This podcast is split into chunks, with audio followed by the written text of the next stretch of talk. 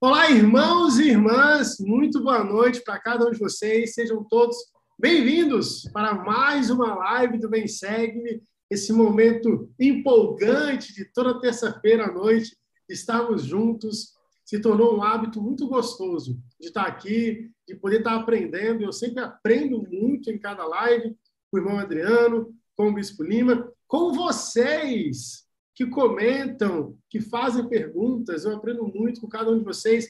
Então, lembrem sempre de comentar, fazer perguntas, porque vocês fazem parte dessa live. Nunca se esqueçam disso. Para quem está chegando hoje, para quem está nos conhecendo hoje, meu nome é Maicon Alves e vou apresentar a vocês o nosso amigo Adriano, o grande Adriano. Então, Adriano, deixa seu boa noite para nós. Boa noite, boa noite, irmãos e irmãs que participam dessa live conosco. Terça-feira, meio o ano, na verdade, é quase encerrando e a doutrina e convênios também. Espero que a leitura desse ano tenha sido proveitosa e inspirada a todos os irmãos e irmãs que se esforçarem em estudar as escrituras. É, algumas sessões perceberam que eram poucas, né? E outras sessões, poucas assim pequenas, né? E outras sessões grandes, agora 124. Ela, só tem uma ideia, ela no seminário é dividida em três aulas, né? Três tópicos. Então, assim, realmente é bem grande e, mas é prazeroso ler e buscar compreender. É muita coisa, não se preocupem em não entender muita coisa esse ano, mas o Senhor ele tem algo preparado para cada um de nós em cada momento da nossa vida. Então, o que nós aprendemos esse ano, com certeza não vai ser a mesma coisa exata do ano que vem. Mas sempre antenados no que o Espírito quer nos ensinar. Muito bem, muito bem. Então, enquanto isso, enquanto a gente está começando, aproveitem, peguem o link. Eu estou fazendo a mesma coisa aqui. Mandem para os seus amigos, os seus familiares, diga ele que nós estamos ao vivo, prontos para poder aprender e ensinar junto o Evangelho de Jesus Cristo. Muito bem. Muitos de vocês vão se perguntar hoje: cadê? Cadê o nosso querido e amado Bispo Lima? Por que, que ele não está presente? Ele chegará atrasado? Ou o que, que está acontecendo? É, o presidente, o Bispo Lima não vai estar presente hoje. Infelizmente, irmãos e irmãs, um membro da ala do bispo veio a falecer e ele vai ter que participar do velório. Então, é, enfim, por essa infelicidade, né? É, nós não teremos a, a, ilustre, iluminada presença do Bispo Lima aqui hoje, quando nós temos a a maravilha, o espírito do irmão Adriano e todos os comentários de vocês aqui conosco. E mesmo assim, será muito espiritual e edificante. Sessão 124 é, um, é uma sessão bem longa, o Adriano já introduziu sobre isso, e nós vamos entrar numa cidade muito interessante para a história da igreja, que é Nauvoo. Tá? A gente vai comentar um pouco mais sobre ela. Já que a gente já iniciou a, essa live comentando que o Bispo Lima não está aqui hoje, por causa de um falecimento de um irmão da igreja, eu quero já introduzir esse tópico, porque nessa sessão vai tratar um pouco sobre isso, né? É nessa sessão que nós temos a revelação do batismo pelos mortos, e aí nós temos a bênção de poder lembrar dos nossos antepassados, é, poder levar né, essa, essas ordenanças de salvação para eles também. E no caso do exemplo que nós estamos falando aqui, o falecimento de um irmão, assim, o falecimento de um irmão de um membro da igreja. Como é que a gente reage? A gente não, a gente não falou muito sobre isso em outras lives. Como, como que nós devemos se comportar no luto nesses momentos complicados? Eu estou falando aqui de algo real, que está acontecendo hoje. Talvez você já passou por isso na sua vida, o irmão Adriano já contou algumas experiências da vida dele. Mas como é que a gente passa por esse momento difícil? Como é que deveria ser o nosso espírito, o nosso coração? Ou quais são as verdades que estão por trás disso? O interessante é que nessa sessão também vai tratar sobre isso. Nós temos aqui, deixa eu só pegar o versículo certinho, para não falar errado. Uh, vamos lá, no versículo 19, na sessão 124, nós vamos lembrar de um irmão chamado David Pater. David Pater, ele foi do coro dos doze apóstolos ele foi aquele irmão que já previu né, é, que alguns irmãos, determinados irmãos, específicos irmãos, iam se revoltar contra o profeta. Nesse, nesses últimos semanas, que nós estamos vendo que o profeta foi preso, os santos foram expulsos do Missouri, violações, a gente falou isso semana passada, violações, assassinatos, destruições, e um dos irmãos que foi assassinado pelas turbas foi o irmão David Patten. E no versículo 19, fala o seguinte: para que quando terminar a sua obra, eu o receba para mim, como recebi meu servo, David Patten, que está comigo nesse momento. Eu achei isso muito bonito, irmão Adriano, quando Cristo, o próprio Cristo, fala que ele recebeu o David Patten. E além de receber, ele fala assim: olha, ele está comigo nesse momento. E aí, já introduzindo essa pergunta, na questão de luto, a questão de pátria, a questão dos nossos exemplos, a gente, a gente vai perder, gente, ou já perdemos, familiares, amigos, membros da igreja, membros fiéis, servos de Deus. O que, que essa escritura nos revela para nós? Quando Cristo fala que recebeu ele e Cristo fala que está com eles. O que, que a gente pode aprender ou tirar de lição disso, irmão Adriano? É, é muito comum para o ser humano, nós, sempre rejeitarmos o que parece ser à primeira vista algo algo algo terrível, né? Entre eles, alguns fazem nossa vida, entre eles a morte, né? A perda de emprego, a perda da saúde, a, a, um luto, nesse caso aqui, né? Que é o extremo de uma pessoa aqui na Terra, né?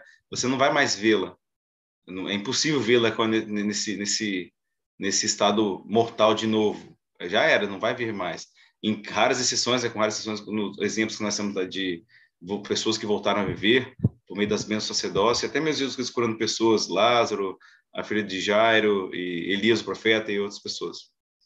É, sempre a gente quer, às vezes, né, deixar o mais longe possível esse dia.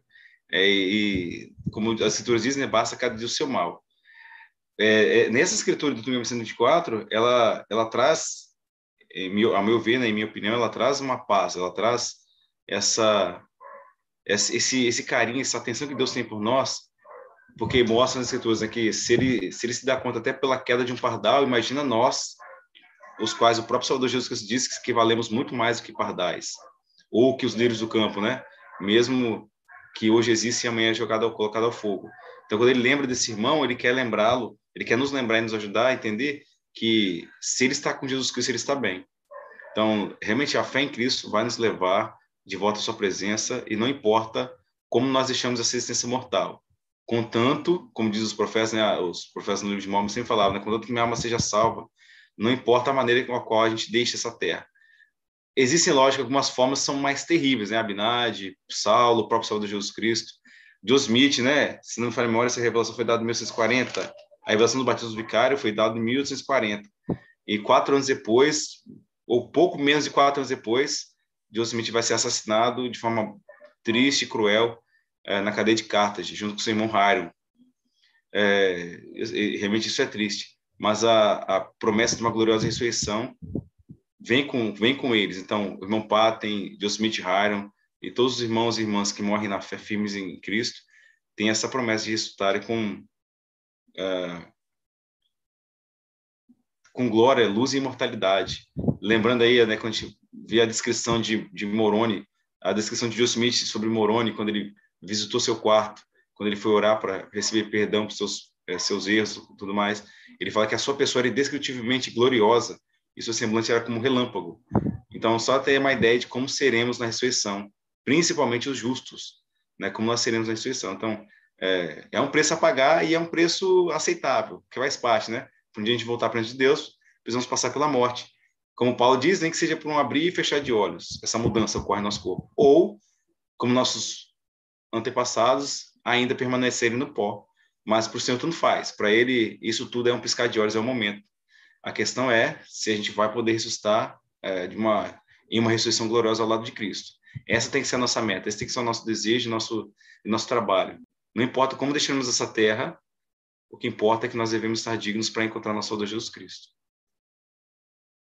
Acho que essa é a parte bonita, né? Ah, o Bispo Lima ele sempre comenta sobre isso, sobre que, que a, a, a, morte, né, como uma antecipação da segunda vinda, né? Ele sempre, ele sempre gosta de, de comentar sobre isso. É um momento também de encontro com Salvador. É, eu gosto dessa escritura aqui do Deus Pátria e nos faz refletir. É, enfim, se nós formos retirados desse, dessa parte do plano em que nós estamos hoje, é, como é que nós estaríamos preparados para, por exemplo, reencontrar o nosso Salvador, para estar com Ele? Então, acho que é uma reflexão que poderia nos guiar, nos guiar a ser melhor. pois não sabemos o dia, o momento que cada um de nós irá partir né, desse, dessa parte do plano. Vimos na última semana que os dias são contados, né, de acordo com as nossas obras, é, mas que possamos estar preparados. Acho que é essa reflexão que a gente pode iniciar a live. Né? O Bispo Lima não está aqui por causa do falecimento de, de um irmão da ala dele, para quem está chegando, entrando, por isso que estou explicando. A gente acabou, enfim, pegando esse assunto para tratar do irmão David Patton, que faleceu nessa transição do Missouri até chegar em Nauvoo, na, na verdade, nas turbas, né? E a gente tocou nesse assunto. Vamos, então, voltar na sessão como um todo, aquele, aquele background. Eu já vou aproveitar dando boa noite aqui para os irmãos que estão chegando, né? Cida Graça, Fátima Belém, Vera Helena, Cecília Alves, Yara Cristina, irmã Bárbara, Ivan Silva, Iveson Silva, né? O pessoal sempre acompanhando com a gente toda semana. Obrigado pelo carinho e pela presença e companhia de vocês. Muito bem. Na os Santos foram obrigados né, a, a encontrar um novo lar. Enquanto o profeta estava em Liberty, preso, eles foram expulsos do Missouri e foram praticamente peregrinando né, para achar um local novo. O interessante, Adriano, talvez você até tenha mais contexto do que eu sobre isso, é interessante que o povo ali de Quincy, uh, Illinois, meio que, enfim, eles não eram membros da igreja, mas eles abraçaram os santos ali por, por um certo momento, né? algumas pessoas que até cobravam aluguel para poder morar nem cobraram, porque viram que os santos estavam ali numa situação muito deprimente. E isso que é interessante. Irmãos que não são da igreja demonstraram um profundo amor e carinho e afeto pelos irmãos. Eu não sei se você tem mais detalhes do que acontece ali em Quincy, ou, quanto, ou como os irmãos ali são bons. Você tem alguma informação a mais sobre Quincy, Illinois? Informação em si, não. Eu sei que a, o próprio, a doutrina convênio 124, existe, existem partes, né, em alguns momentos, que diz é, que o Senhor ele realmente pode, não é que ele vai interferir no arbítrio, não é que ele vai interferir no arbítrio. É, isso realmente ele não pretende fazer, mas ele derrama seu espírito com abundância e profusão sobre nós, membro da igreja ou não, tá? Ele, ele também convive, conversa com as pessoas mesmo não sendo membro da igreja. É, e muitos momentos que a gente tá, não está fazendo melhor a nossa parte, não está fazendo a nossa parte bem mas ele pode derramar seu espírito sobre pessoas que não são da igreja e elas podem ajudar-nos, né? Tá o meu filho aí chorando aqui. Daqui a pouco peço ajuda a ele aí. Eu pedindo minha ajuda. O que acontece?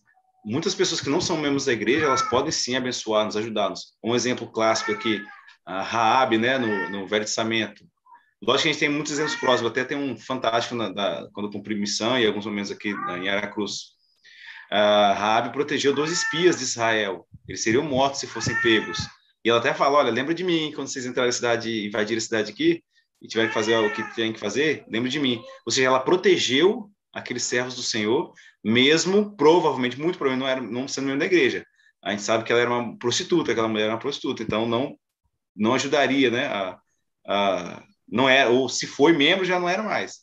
Ou, ou a sua condição já era é, defasada. Mas ela da, da última pessoa no, na, na, na, que receberia né, o servo do Senhor, ela foi a que recebeu e protegeu eles, até com a própria vida, no caso, que se ela fosse descoberta protegendo esses espias de Israel, ela seria morta. É, então, assim, esse povo de Quincy realmente é, recebeu uma porção do Espírito do Senhor para consolar e guiar Israel, como o Senhor realmente faz por nós aqui em, em muitos momentos. Nem sempre ah, temos os membros da igreja conosco ali 24 horas por dia. Nós temos muitos de nós familiares que não são membros da igreja, é, e até amigos que não são membros da igreja ainda e que fazem muitos, muitos serviços e favores fantásticos e maravilhosos por nós. É, em parte, isso é o Senhor permitindo que o Espírito dele toque seus corações para que eles possam ajudar-nos. Então, por meio da luz de Cristo que eles também têm, o Espírito do Senhor pode, em parte, pelo menos, ajudá-los a servir-nos. Tudo que é bom vem de Deus, então essa, essa, essa serventia que eles nos concedem realmente também vem de Deus. E em alguns momentos, por conta de nossas orações. É, o Senhor pode nos ouvir, pode ouvir nossas orações por meio de outras pessoas também. Com certeza absoluta, os membros da igreja estavam em situação muito melhor ali, porque sabiam que tinham vindo de uma aprovação muito terrível até, até poucos meses atrás. E eu tenho certeza que muitos desses membros da igreja oraram para que as pessoas recebessem eles bem. Que quantas, quanto infortúnio, né, pessoas de muitas cidades trouxeram sobre os membros da igreja, perseguindo e assassinando e, e violando mulheres e pessoas, e destruindo casas e tudo mais é, e os meus amigos passaram muito aperto. Com certeza, as orações do santo subiram ao Senhor e ele protegeu o Senhor por meio de outras pessoas. Isso que é interessante, obrigado. Então, realmente, Deus usa todas as pessoas, né?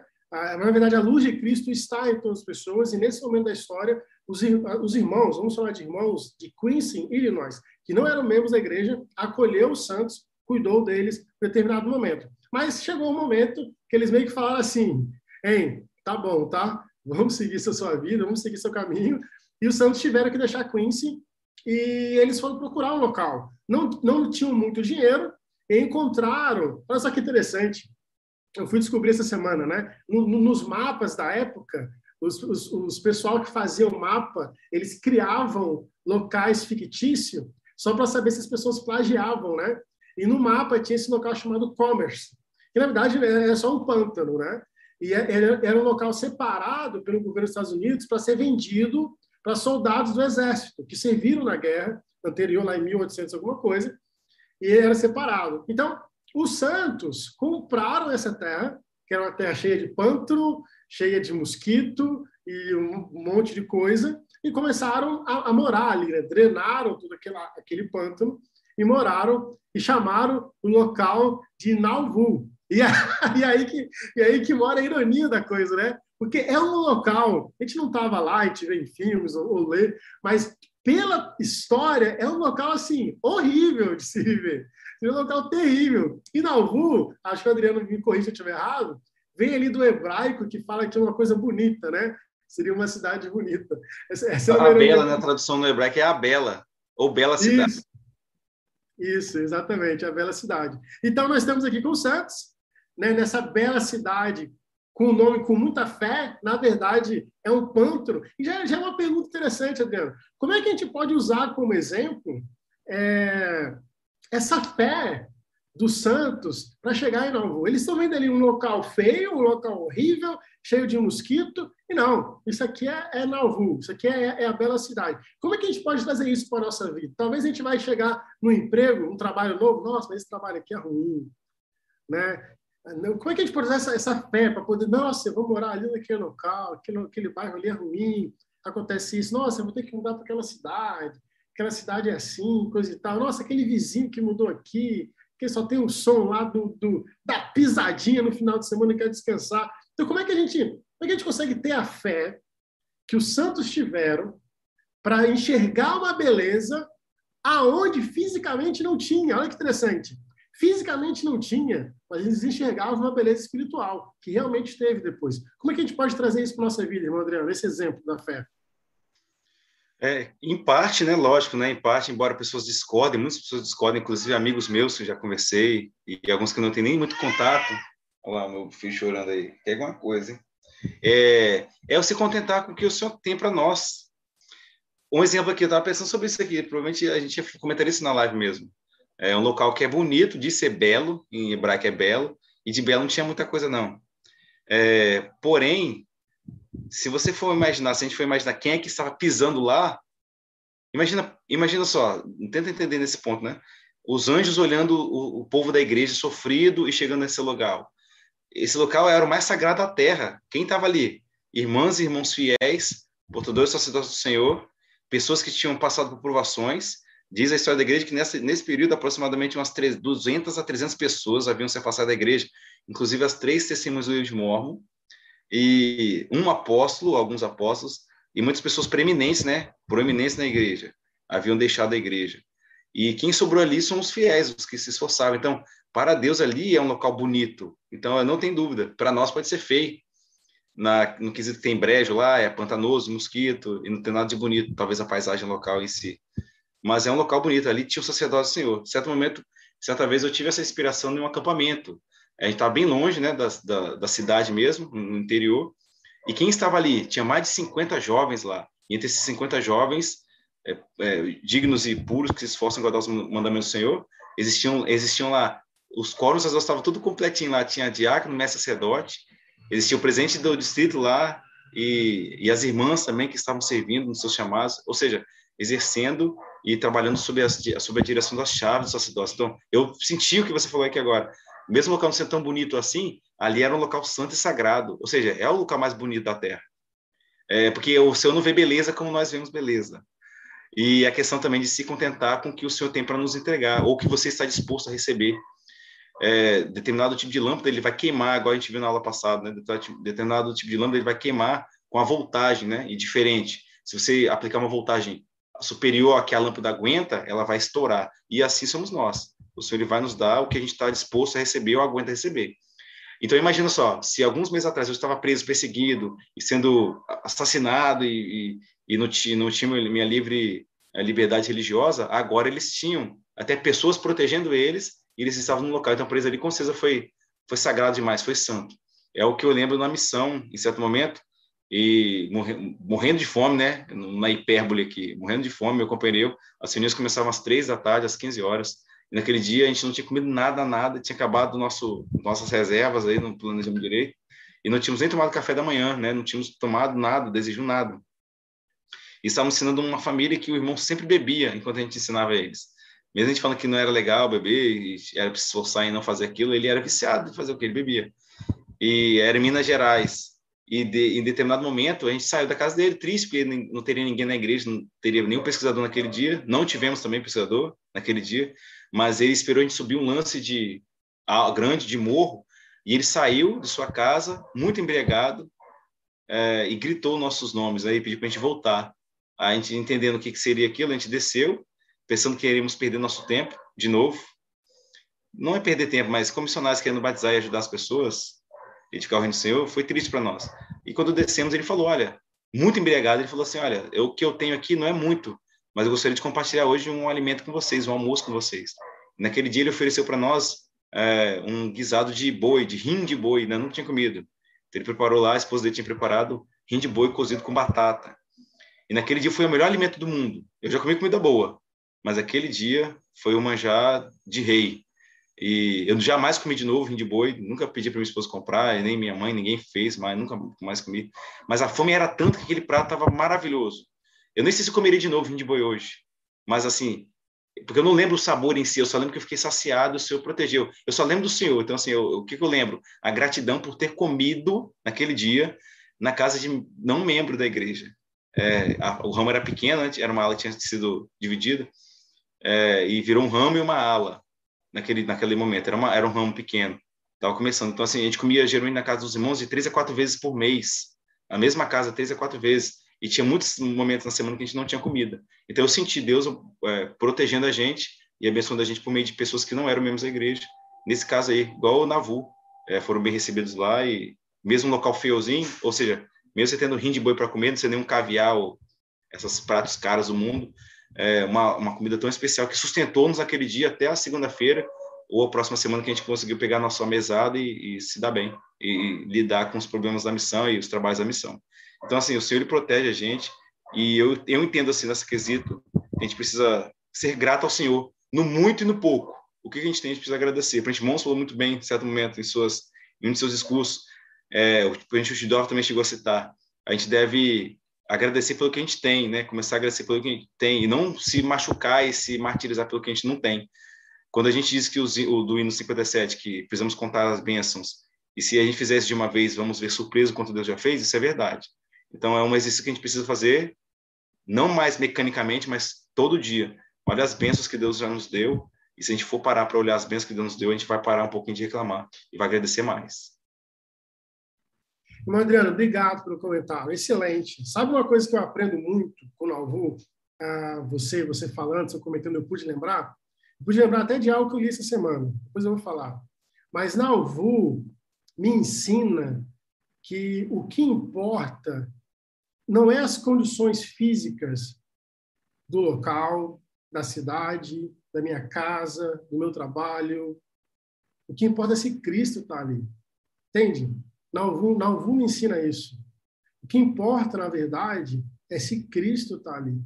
Porque, no final das contas, Nauvoo foi uma cidade assim, super organizada, com um templo muito bonito, estacas em Nauvoo.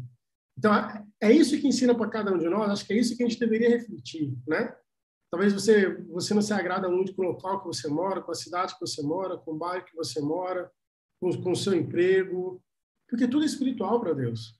Mas será que Cristo está ali? Então, quando Cristo se faz presente, tudo se torna santo. tudo se torna agradável. Porque Ele é a luz, Ele é a total verdade. E Ele pode estar em todas as coisas, em todos os lugares. Então a gente precisa trazer Cristo, fazer Cristo estar presente no nosso local.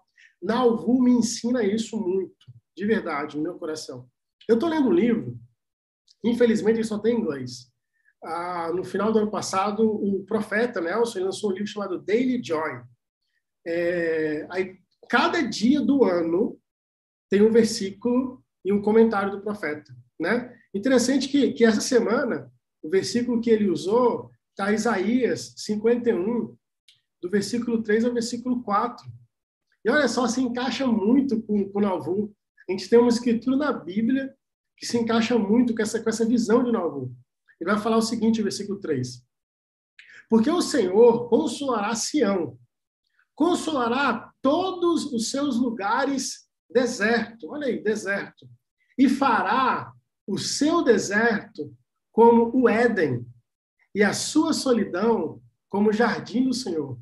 Regozijo e alegria se acharão nela, ação de graças e voz de melodia. Atendei-me, povo meu, e nação minha, inclinai os ouvidos para mim, porque de mim sairá a lei, e o meu juízo farei repousar para a luz dos povos. Olha que bonito esse versículo 3. Olha que bonito comparado com a história de. Cristo falou o seguinte, ó, porque o Senhor, ele vai consolar Sião. Ele vai consolar os lugares desertos. Ele vai fazer do deserto ser como Éden. Olha só. Talvez você está ali preocupado com, com as coisas da sua vida, mas o, se o Senhor estiver ali nessa coisa, nessa situação, na sua família, na sua casa, o deserto vai se transformar em Éden. E, é, e o Éden é, é, é, melhor do que qualquer coisa que nós temos nessa esfera celestial que nós vivemos. O Senhor é capaz de transformar o deserto em Éden. E aí, lendo o comentário do profeta Nelson, desse versículo do dia, ele vai falar o seguinte: o Criador de todas as coisas, o Criador desse mundo, ele poderia ter escolhido a, a, a vida mortal dele numa ilha frutífica, em, em locais muito abundantes, em qualquer coisa naturais. Mas ele escolheu viver em um deserto, que é Israel, por vários motivos, né? Por, por ensinamentos geográficos que ele ia usar como recursos. Mas olha só, a gente chama hoje, até hoje, a gente chama de Terra Santa. Um local que é deserto, um local que é árido.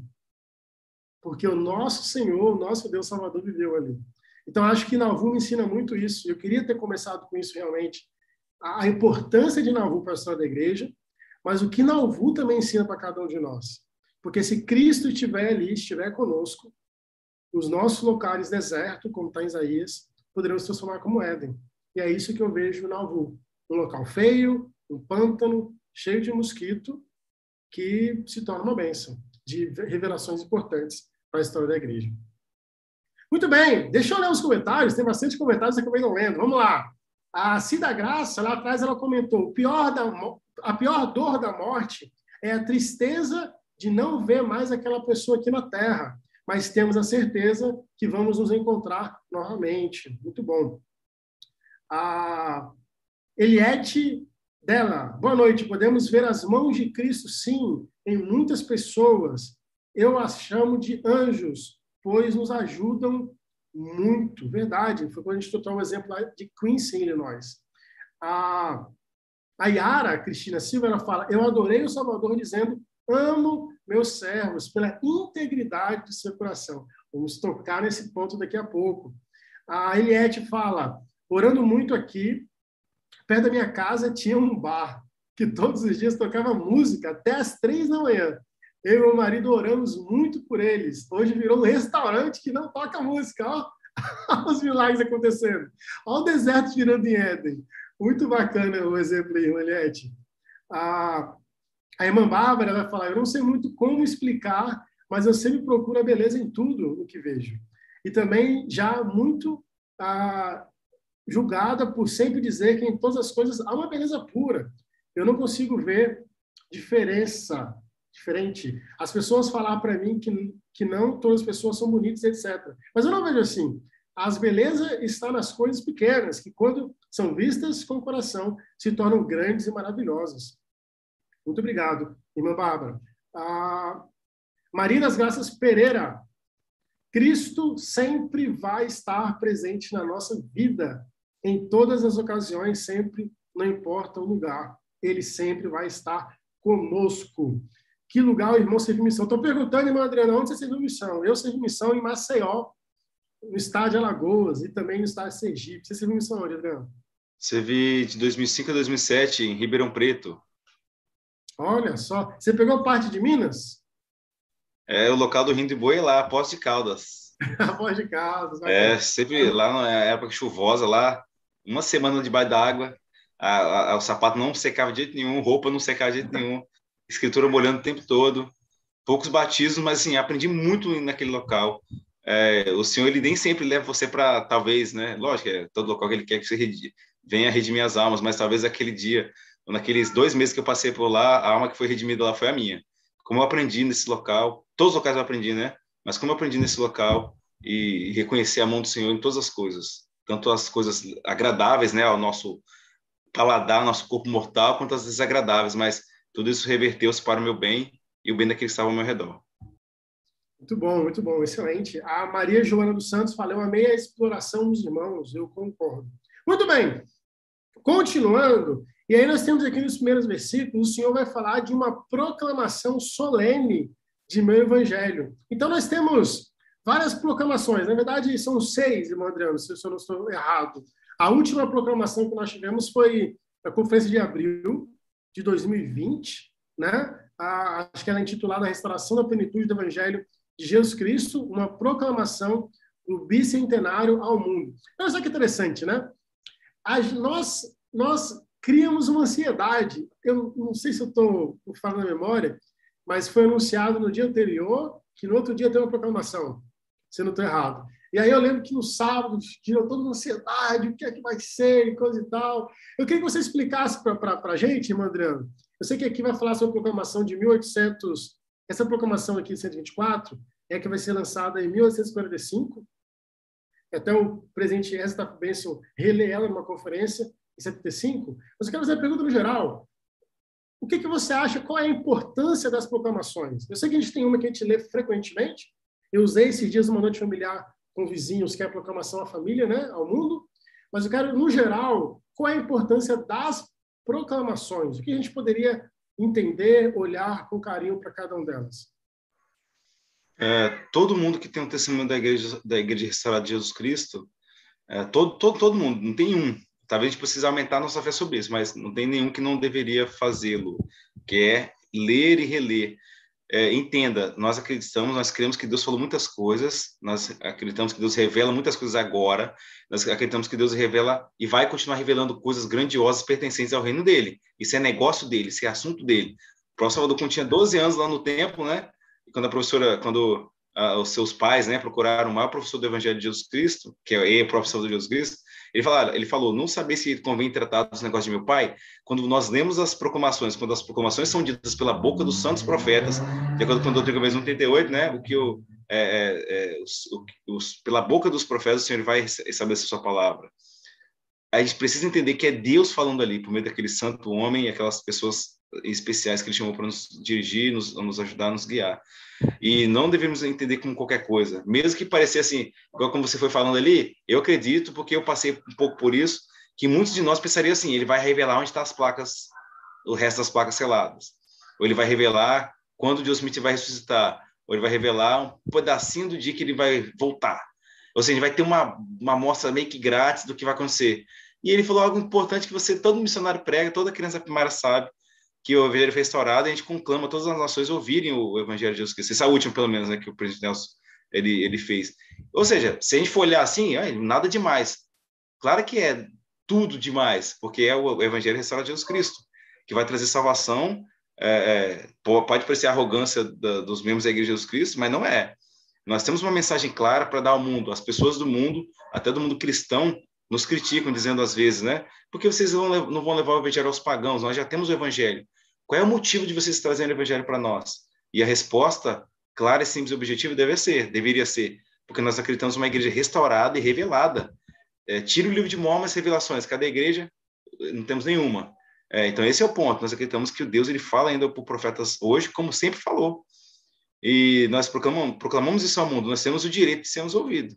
É, nós temos o direito né, e o dever de pregar o Evangelho do Sagrado Salvador Jesus Cristo.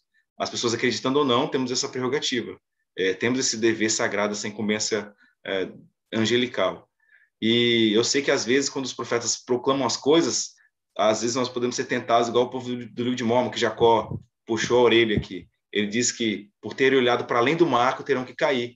Às vezes eu penso que se a gente está olhando para além do marco, o profeta vai falar coisas simples. Pode parecer assim, não, ele vai ter que falar entre as placas o resto selado e como é que foi o processo de tradução de Deus Smith. E não é isso que o Senhor tende a fazer. Ele não quer fazer isso. Tanto é que ele vai revelar no Deuteronômio 124 como a gente pode fazer e como os membros da igreja naquela época poderiam fazer para redimir seus mortos. A gente sabe que o batismo vicário não existia até o Salvador ressuscitar. Então, depois que o Salvador ressuscitou, Moisés não fez, Abraão não fez, Jacó, Isaías não fizeram o batismo, Nefe, nenhum deles fizeram o batismo vicário, as obras vicárias pelas pessoas que tinham morrido sem o evangelho.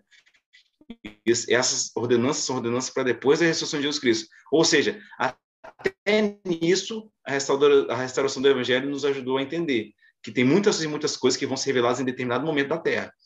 Um exemplo aqui, quando é, da morte de Joe Smith, era sempre demorado um pouco a chamar-se o próximo profeta da igreja, o próximo presidente, de forma designada.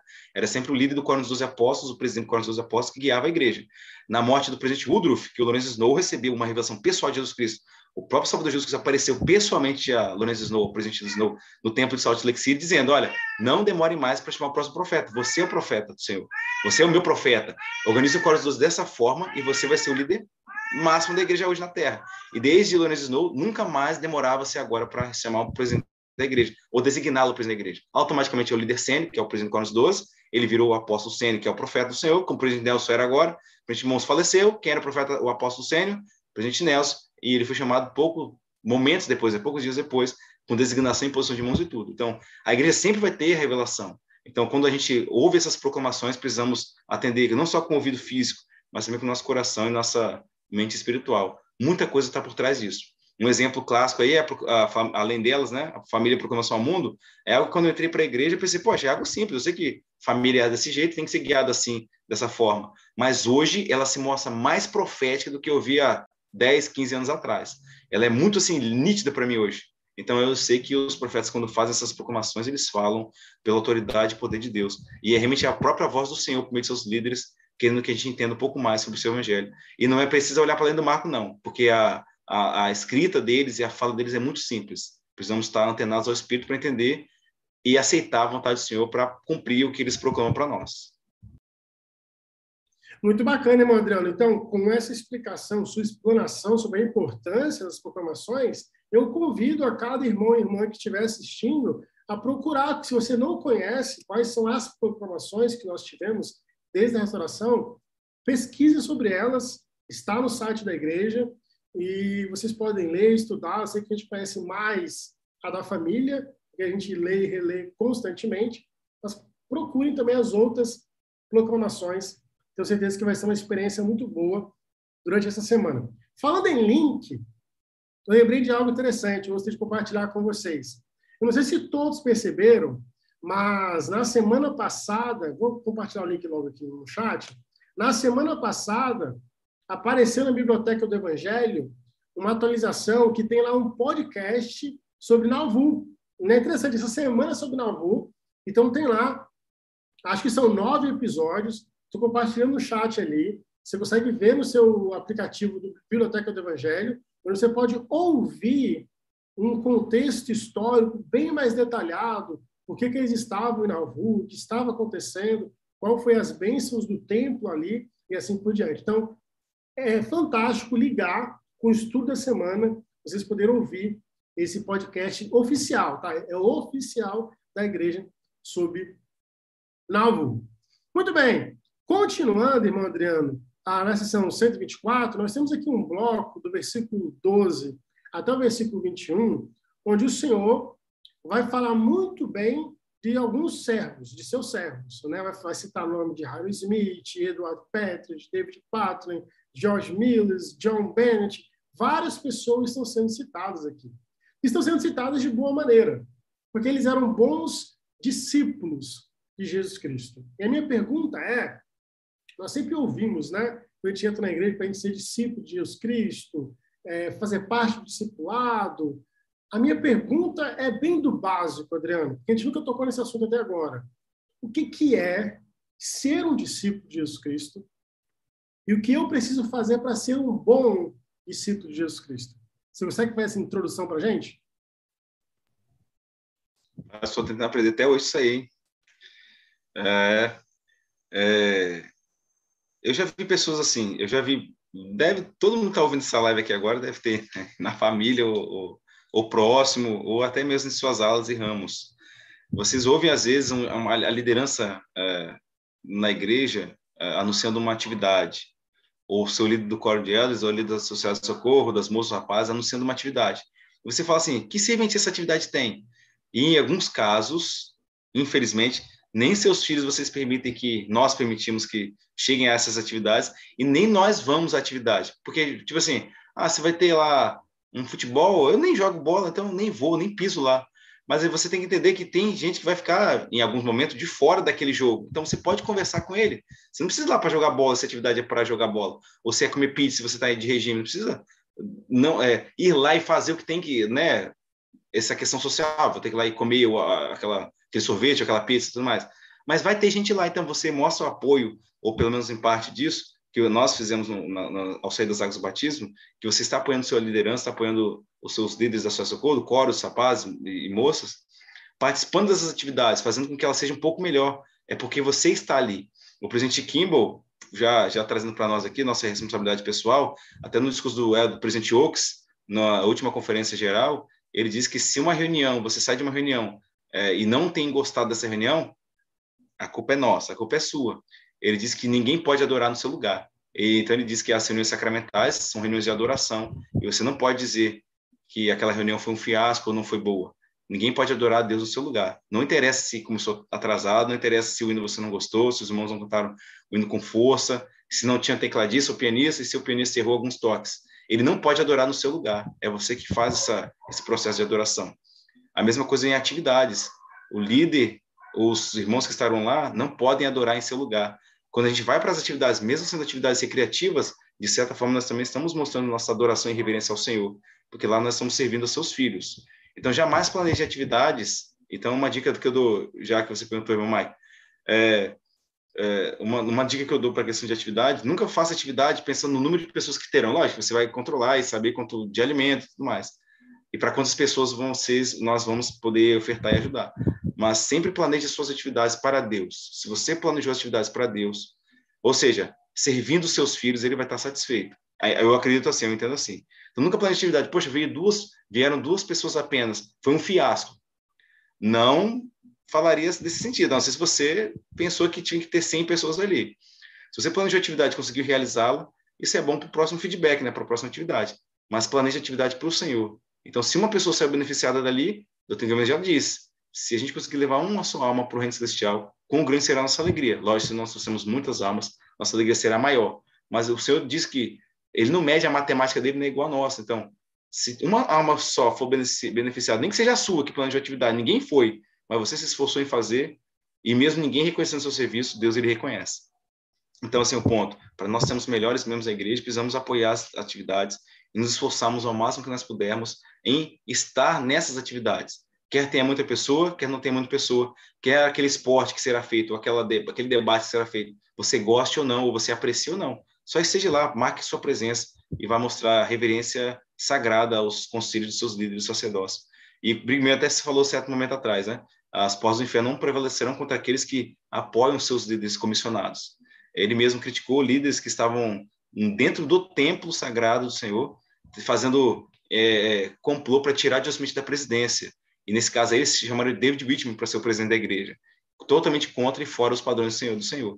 Então, a gente se esforça em estar firme, cumprir com esses convênios, ouvindo nossos líderes e nos esforçando ao máximo em cumprir com o que eles pediram para a gente fazer. Mesmo na fraqueza deles, nós seremos fortalecidos, porque nós vamos estar fazendo com, com fé em Jesus Cristo e uh, uma porção maior do Espírito de Deus vai estar conosco, certamente.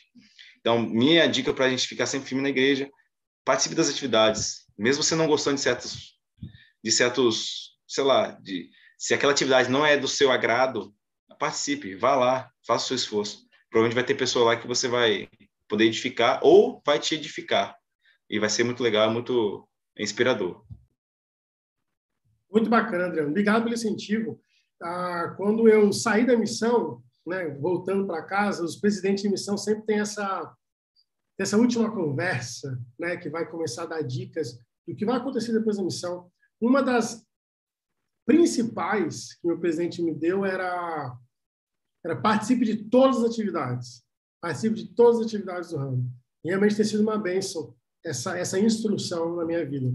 Mas falando sobre discipulado, você começou o comentário falando o seguinte: olha, é algo que a gente tem que aprender. E eu concordo muito com isso. Porque ser, o que é ser um discípulo, né? Ah, qualquer coisa, qualquer assunto no mundo, quando você é um discípulo de algum filósofo, por exemplo, na época da Grécia, quando Alexandre o Grande, né, convida, não sei se é Platão ou Sócrates, para poder ensinar o seu filho, é para que o filho de Alexandre fosse igual àquele filósofo, né? Você ser igual àquela pessoa. E é interessante quando Cristo nos convida a, a vir, segue-me. Essa caminhada do discipulado é para que a gente se transforme como ele. Ele nos dá as dicas, as orientações. E não é fácil. E quando você falava, eu comecei a lembrar também de Pedro, né? A gente tem esse exemplo de Pedro. Eu gosto do exemplo de Pedro, porque enquanto ele está com Cristo, ele, ele não é um discípulo completo. Ele não é, ele não é um discípulo, talvez nem a metade do que ele poderia ser. E ele sempre tem aquelas idas e voltas, aquelas confusões próprias do Pedro. Ele só vai ser esse início de discípulo quando Cristo não está mais ali presente fisicamente, que é em Atos, né? Ali na época do Pentecostes. E isso me faz lembrar o quê? Às vezes a gente está na igreja todo domingo. Porque Pedro estava com Cristo todo, todo dia, né? andando, viajando, vendo as curas. Mas Pedro ainda não era um discípulo completo. Ah, e a gente talvez está na igreja todo domingo, talvez a gente participa das atividades, talvez a gente está lá presente, mas ainda a gente não se tornou um discípulo. Né? A, gente não, a gente não se converteu, a gente não obteve um testemunho, porque a gente não se abriu, a gente não deixou de ser nós e procuramos ser igual a Cristo. Porque é, esse é o objetivo daqui é nós sermos imitadores de Cristo. Sedes perfeitos como é perfeito o vosso Pai que está no céu. E no livro de Mormon ele fala, sedes perfeitos né, como eu sou. Então, esse é o objetivo do discipulado. É uma caminhada, é uma construção para que você seja como Cristo. Eu me emociono muito quando em Gálatas, ah, no capítulo 2, o versículo 20, para mim, Paulo dá um exemplo perfeito da, do processo de se tornar um discípulo, né? E todo mundo conhece a história de Paulo, ah, é diferente da de Pedro. Paulo, ao contrário, ele perseguia a igreja. Ele participava ali de, de momentos que acabavam assassinando né, os santos ali ah, de Jerusalém. Em Gálatas 2, versículo 20, Paulo vai falar o seguinte: já estou crucificado com Cristo. Ele fala, e vivo, não mais eu, mas Cristo vive em mim. E a vida que agora vivo na carne, vivo-a na fé do Filho de Deus, o qual me amou e se entregou a si mesmo por mim. Essa parte eu acho muito emotiva. Quando Paulo fala que, olha, não, não sou eu mais que vivo, mas é Jesus Cristo que vive em mim. Então, eu sei que eu estou muito longe, estou muito longe de poder usar essa mesma frase que Paulo disse, mas eu tenho essa frase de Paulo como assim, o objetivo do discipulado, o objetivo de ser um discípulo. O momento que não é nós mais que vivemos, não é, não é os anseios do Michael, não é eu que quero, mas sim Cristo vive em mim. Eu, eu sou um imitador de Cristo, eu sou como Ele, eu faço o que Ele quer, o que Ele deseja, e assim por diante. Enfim, esse, essa para mim seria a visão final do discipulado. Mas para caminhar até lá, é obedecendo os mandamentos, é indo ao tempo, fazendo convênios, óbvio, participando da igreja, participando das atividades, mas às vezes só estar lá, só estar lá presente com o corpo fisicamente, mas não com o espírito, não com o coração aberto, não querendo, enfim, largar você, a sua parte natural e se abrir e permitir que Cristo faça parte de você, a gente vai ficar estagnado igual Pedro, ali. caminhando com Cristo, caminhando com Cristo, caminhando com Cristo, mas não sermos convertidos, não sermos discípulos completos. Igual o discurso do Ed Rod nessa conferência, né, Ivan Michael, ele disse assim, não quero mexer no seu dente, eu quero tirar fora, eu quero extrair. Então, assim, tem muita coisa que precisa extrair né, e tirar da nossa vida. É, eu lembro que Pedro, a cada andada na água que ele deu, né, porque ele andou, né, e a gente anda, vezes, outra essa água espiritual, se eu olhar, essa superfície, a gente pisa em cima dela. Só que em momentos a gente acha difícil andar debaixo dela. Ah, não consigo ir para a igreja ou atividade visitar alguém porque está chovendo. Cristo andou por cima da água. É, isso é difícil de fazer? É. Mas a gente acha mais difícil ainda andar debaixo dela. Então, assim, nós somos discípulos de Cristo, nós, nós temos nossos revés, temos nossas, nossas intempéries também, mas a gente é, é, capaz, sim, de fazer. A gente lembra que é, a conversão, como a gente mencionou muito bem, os profetas ensinam muito bem, ela é um processo e ela dura para toda a vida. Quando você for perfeito, o Senhor leva você daqui, como fez com, provavelmente com Alma e alguns outros irmãos, com Moisés e tudo mais mas por propósitos sagrados especiais. Quando for perfeito, ele tira daqui. Enquanto não é, é aquele negócio. O negócio, é, ah, mas a questão é não desanimar, igual o hino 20 de Ações diz, mas não deveis desanimar se tendes Deus para vos amar. A gente precisa ter essa confiança que sabemos que Deus nos ama. E vamos tropeçar às vezes, vamos cair às vezes. Não vamos eh, seguir, provavelmente, um caminho discipulado 100% perfeito. Pedro, vez outro, queria matar pessoas, né? E falar assim, Senhor, se a gente não conseguir entrar nessa terra, vamos descer fogo do céu e consome tudo isso aqui. E o mestre falar, poxa, você não entende o que, que eu quero fazer, eu não vim para destruir nada.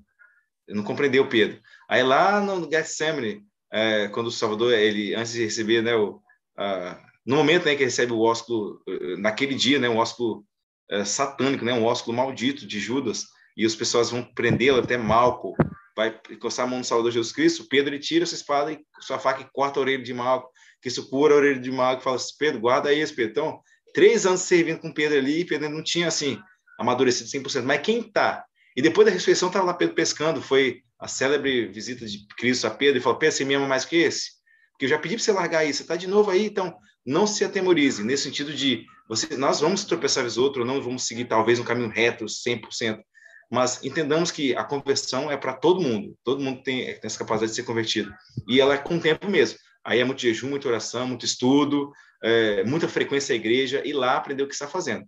A gente tem essa mania agora, né, essa, essa prática de é, abençoar o sacramento e os copinhos da água estão sendo usados para colocar o pão para não ter esse contato direto, né, com todo mundo colocar a mão na, na bandeja, só colocar onde você vai pegar. E tempo atrás, quando eu fui guardar meu, meu copinho, né, para não jogar no, no sacramental, por enquanto, guardando da bolsa do terno.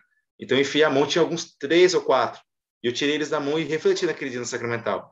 É, em si, o Salvador não vai contar quantos copinhos tem ali. Ou seja, você foi, se teve 100 reuniões, você foi a 100 reuniões. Embora é importante estar em todas as reuniões, tá? Embora é importante estar em todas, ele não vai contar o que você realmente foi em todas as reuniões. O que vai contar é o que você fez depois dessas 100 reuniões. É isso que vai contar. Depois que você tomou o sacramento, depois você fez o convênio, quis ficar e ficou firme, mesmo caindo, tendo seus altos e baixos, se esforçou em ficar firme, ou seja, foi constante, ou parou por ali. É isso que realmente vai contar.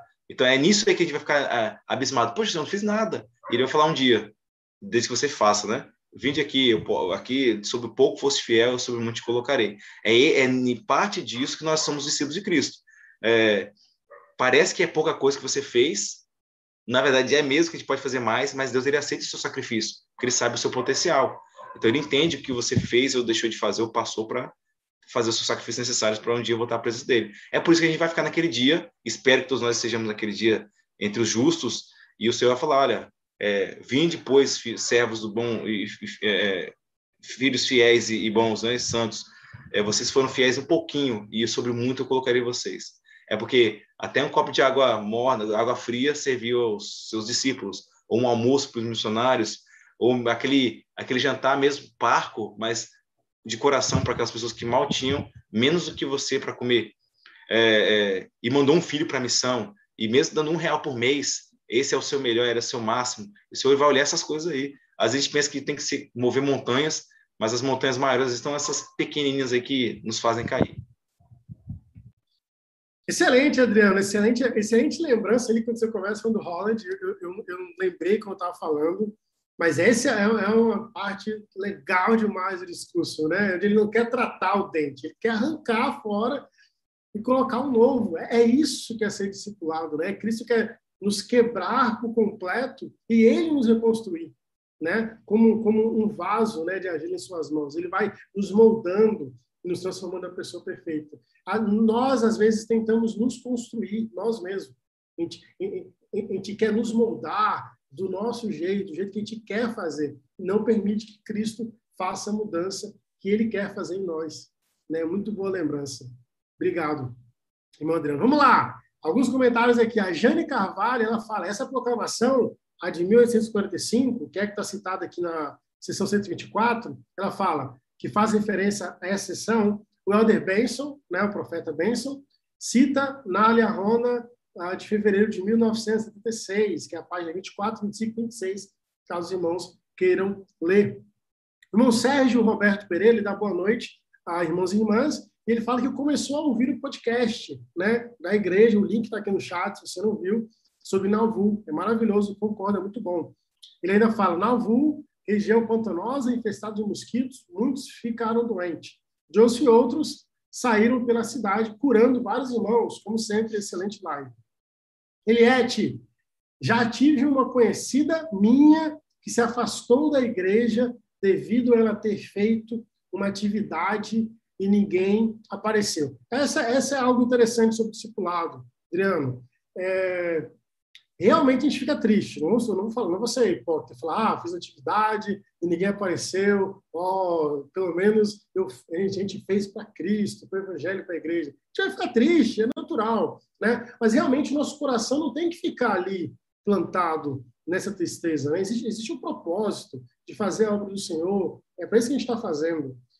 Eu posso fazer uma pergunta baseado no que ela trouxe aqui, irmã Adriana? Muita, eu já vi, enfim, estou na igreja desde a primária, né? Já vi muitos irmãos e irmãos se frustrarem por causa de coisas que acontecem na igreja. Às vezes o, o irmão lá que preparou um, um, um, baile, queria trazer um equipamento de casa, mas o líder não... Existem várias coisas, várias coisas que a gente poderia citar, que as pessoas se frustram, como esse exemplo a, da irmã preparou a atividade, por exemplo, ninguém foi. Como é que a gente pode evitar essa frustração? Irmão Adriano. Fala igual para a sobre essa promoção. Não sei. Não, sei, não, sei é, é, isso é muito pessoal. O, o discipulado, assim, é, é, caríssimo de se pagar. É um preço... Uh, igual uma vez o presidente Vieira, né? O, hoje o irmão Vieira no, no, conselho, ele falou assim que qual a diferença do porco para a galinha? Lógico, né? Que a galinha um dia você, ela vai ser morta um dia, né? Algumas. Mas vamos colocar assim, a botadeira que põe ovos. A diferença do porco para abate da galinha que põe ovos é que o porco dá tudo. Para você tirar o bacon do porco, ele tem que estar tá morto. Então tem. Até o pessoal do, da, da Anvisa, dos direitos dos animais, vão criticar a gente. Poxa, você está tirando o bacon do porco enquanto ele está vivo, você tem que matar o bichinho, tadinho. A galinha não, a galinha botadeira, ela tem um, lógico, tem um prazo de, de, de utilidade ali, mas ela põe ovos e não precisa morrer para colocar os ovos. Tem então diferença. Então, o porco dá tudo. A galinha, por enquanto, só dá os ovos. Então, assim, o que acontece? Como Jesus Cristo, precisamos estar dispostos a dar a nossa vida, se preciso. Principalmente aqueles que conhecem que já foram ao templo, nós fizemos esse convênio, não tem vá o tempo mais vezes, né? Porque o teu presidente Nelson, ele sempre está convidando a gente a voltar agora, e principalmente nesses dias, será muito mais difícil viver sem revelação. Então, assim, a constância, a presença nos tempos, ainda bem que estão começando a abrir de novo, né? de novo. É, mas, assim, voltando à questão de, de atividade, ou para não se, se é, ficar assim, constrangido às vezes, ou chateado, e não deixar Satanás vencer você. Diz as que ai daquele que deixar o inimigo vencer, porque nós tínhamos poder sobre ele. Todo mundo aqui, todos os mortais têm poder sobre ele. É triste deixar se levar por ele. Mas o ponto é assim, é decidir-se agora não se ofender com qualquer coisa. É decidir se realmente não se ofender. Aquele discurso de 2004, se não me engano, da Bedna, fantástico, para eles não há tropeço, sobre a carta que Moroni e Paulão tra trataram ali. É, não tem, para mim, no Evangelho, minha opinião, no Evangelho, escritura mais bela do que aquela. Não existe. Minha opinião, não existe. Tem Cristo perdoando mais, mas é, no geral, usando o contexto geral, não tem escritura mais bonita do que aquilo. O homem poderosíssimo que era Moroni, num estado de ira, ficou chateado e magoado, e criticou, né, de alguma forma, o juiz supremo que era Paurã. E Paurã falou assim, Moroni, eu não fico bravo por isso, Moroni, porque eu sei a sua intenção. Você é um homem justo, um homem íntegro, honesto. Mas se você soubesse porque está acontecendo isso, você não faria, falaria isso. Paurã não resolveu brigar, não ficou lá com... É, embora o senhor sabe né, nossa, nossa fortaleza, nossa capacidade. Então, assim, é decidir se não fazer. Eu, exemplo aqui, eu já fui, eu já fui expulso, aqui eu vou abrir meu coração aqui, de alguma forma, está fazendo coisa errada, tem que ser mesmo. Eu já fui expulso de um banheiro de templo, eu já fui expulso expulso mesmo. Ah, irmão, sai daí. Né? Não vou entrar em detalhes, mas já fui expulso mesmo. Não estava nada errado, não, tá, irmãos? Eu já fui retirado, como convidado a retirar-me de um banheiro de um templo. É, eu fui em São Paulo, Campinas, não lembro, acho que foi Campinas. E nem por isso eu fiquei bravo, chateado. Nem por isso. Naquele dia eu era mais eu, que eu estava, vou, vou, vou, vou confessar, eu estava num local que era reservado a pessoas com necessidades especiais, e tinha um irmão ali que estava com necessidade especial. Não tinha ninguém no banheiro, estava apertado, todos os locais é, sendo usados, e o único que não estava sendo usado era o local destinado a pessoas com, com necessidades especiais. E eu entrei ali, eu vou fazer minha necessidade na causa? Não posso. Então, de, de, repente, dois, três minutos depois, entrou o irmão que precisava usar aquela faixa, que ele usava cadeira de roda. Irmão, só corredor. Irmão, por favor, você precisa retirar daí agora, no caso, para ontem. E eu saí. Eu tenho certeza, irmãos, pelo clima que aconteceu ali, muitas pessoas, não deveria ter, porque está no templo, e, mas não é só templo, vai ser celular na igreja, qualquer local no trabalho. O espírito que refletiu em mim é do templo mesmo, porque nem subiu nem desceu. Eu falei, o irmão agora está necessitando também, embora eu sou nesse estado aqui agora, no momento. Então eu decidi não fazer isso, eu decidi não é, é atacar de volta, ou não Oh, eu, mas eu também tenho direito, mano. Ninguém estava usando, eu podia fazer N coisas, mas eu, eu, decidi não fazer. Eu decidi não fazer. Porque eu sei que o Salvador Jesus também faria a mesma coisa.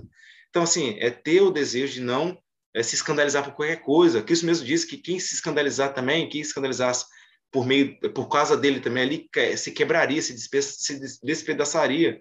Se eu pudesse estar no coração de cada irmão aí, eu, do lado da pessoa, falar assim, irmão, deixa, releve esse negócio. Tem tanta coisa, a gente tem que lutar contra Satanás. Paulo mesmo diz, né? Não é contra a carne aqui que a gente luta, não. É contra as potestades, contra os principais do mundo das trevas mesmo, aquele mundo que é invisível, não é só o mundo que a gente vê aqui, que também temos que lutar. Mas não é contra o meu irmão que eu tenho que lutar aqui, não. É contra Satanás e Lúcifer, é, que é a mesma pessoa, no caso, mas contra os poderes das trevas, irmãos. Não é um contra o outro, não é contra seu bispo, não é contra sua esposa, não é contra seu pai, contra sua mãe, não. Embora o Salvador falou, né, que por conta dele, muitas pessoas se dividiriam, né? Pai contra filho, filho contra pai, por aí vai. Mas não é essa a ideia do Salvador Jesus Cristo. Então, roguemos ao Pai Celestial com toda a energia de nosso coração para que nós sejamos, sejamos cheios desse amor, que é a caridade. E eu prometo a cada um de vocês que está ouvindo essa live agora, eu prometo, assim como a, a, chuva, a água molha, se é possível fazer, assim como Deus ele não mente, eu prometo aos irmãos, eu testifico que quando passarmos por essas dificuldades, vocês vão conseguir relevar muito mais e vão conseguir contar as bênçãos antes de contar, catar as pedras, jogar a pedra nos outros. E vai passar por isso de forma maravilhosamente pacífica e tranquila. O Espírito Santo será seu companheiro constante e nossa nossa retidão vai prevalecer naquele momento. É o que se eu posso convidar alguém a fazer uma coisa é isso aí. É relevar mesmo, é, é resolver mal entendidos, mas com conversa, com diálogo, na tranquilidade, jamais em, em com sangue quente, né? jamais com aquele espírito de apostasia e de briga. Não se resolve nada com espírito de apostasia e com de briga. É, pelo contrário, né? nós vamos infelizmente cair e sair da igreja. E, e, infelizmente, às vezes, em muitos momentos, quando o Salvador está próximo de conhecer você, na verdade, você conheceu o Salvador, vem o inimigo e vai tentar a gente nesses pontos aí. Você estava próximo de conhecer Deus e alguma aprovação nesse sentido vai fazer você ir lá embaixo e para voltar até o patamar que você estava, vai demorar, talvez nem conseguirá fazer mais nessa vida. Tem que ter mais cuidado com isso aí. Muito bacana. Obrigado, irmão Adriano. Continuando os comentários, a Fátima Belém vai falar: ser um discípulo de Cristo é fazer o que vocês estão fazendo, dedicando o tempo com maior carinho para fortalecer os nossos testemunhos. Que ministração tivemos hoje através dessa live, meu muito obrigado. Vera Helena de Almeida Paganotti, eu amo ir para a igreja todos os domingos. Para mim foi muito sofrido o tempo que fiquei sem poder ir às reuniões. Ainda não estamos tendo atividades presenciais, nem fazendo visitas de ministração. Estou sentindo falta de visitar minhas ovelhas mas meu bispo ainda não não liberou. Mando mensagem, procuro saber como estão, ligo para elas. Muito bom, muito bom, isso mesmo. Ah, e ela também está te lembrando que a, é da conferência de outubro de 2006. Então, assim, irmão Adriano, da conferência de outubro de 2006. Muito bem. Dois anos depois. Né? Obrigado, irmão. certo. O, o próximo bloco de escritura, de 37 ao 44, que nós vamos tratar aqui, nós vamos ter a revelação né, chegando aqui na Alvus sobre o batismo pelos mortos, que é um, algo fenomenal e importante né, para a salvação de muitas almas. Interessante, lembrando disso, durante essa semana, até lembrar os irmãos e irmãs, está tendo um evento né, do Family Search Brasil, começou domingo com uma live, dia 24, vai até o dia de finados, que é sobre recordações. Né? Existem vários dias Eu vou tentar pegar o link aqui e colocar. Você está fazendo coisas todos os dias para poder lembrar dos passados. É muito interessante, muito bacana também. E aí, em Nauvoo, nós temos essa revelação grandiosa que impacta realmente nossas vidas. Enfim, só para lembrar um pouco da história, é, batismo pelos mortos não é algo que, que iniciou-se né, na restauração. Talvez isso é algo que já existia no Evangelho, assim como a pré-existência. Né? Algo que, que sempre já existiu, mas que foi se perdendo com a apostasia. Talvez nem todos entendem como isso se perdeu, mas, por exemplo, há 500 anos depois de Cristo, Constantino torna a igreja como algo institucional. A igreja fazia parte do império, não? o império é, é, é, era a igreja. Durante esses, esses, esses 400 anos ali intermediário, existiam muitos, a gente chama assim de pais da igreja. Se você quiser estudar história né, teológica, existem alguns irmãos chamados pais da igreja. E a gente consegue ver esses irmãos também ensinando pré-existência, é, mundo dos espíritos, até alguns nomes, por exemplo, a gente tem Just, Justin Marte, Irineu, Origem, Tertuliano, todo, e outros. Por exemplo, Policarpo. Policarpo ele era um discípulo de João, João Amado, por exemplo, né? Então a gente tem irmãos que foram tentando ensinar ainda esses princípios, mas foram se perdendo. E com Constantino, 500 anos depois, a instituição né, da Igreja Universal, que era o nome da Igreja Universal, que é a Igreja Católica, no caso, essa, essa doutrina ela foi se diferenciando. Olha só que interessante, porque a Igreja Católica ela não acabou completamente com essa doutrina dos mortos ou do mundo espiritual. Como, como envolvia muita questão financeira, pegaram a doutrina, modificaram ela e criaram o chamado purgatório. Aí se torna algo mais comum, acho que muitas pessoas já ouviram falar do purgatório. Que, tentando resumir, enfim, é, feiamente, sendo breve, é, seria a pessoa morre, ela vai para o purgatório, seria o mundo dos espíritos, né, como, a gente, como a gente conhece, né? E aí a pessoa, na, na fé católica, na época, a pessoa, a pessoa pagava para a igreja, né? Um terreno, uma coisa, para que aquela alma da pessoa saísse desse purgatório e fosse para o céu, algo do tipo. Hoje nós não temos purgatório na Igreja Católica como antigamente, mas algo que lembra muito bem é o tal da missa do sétimo dia.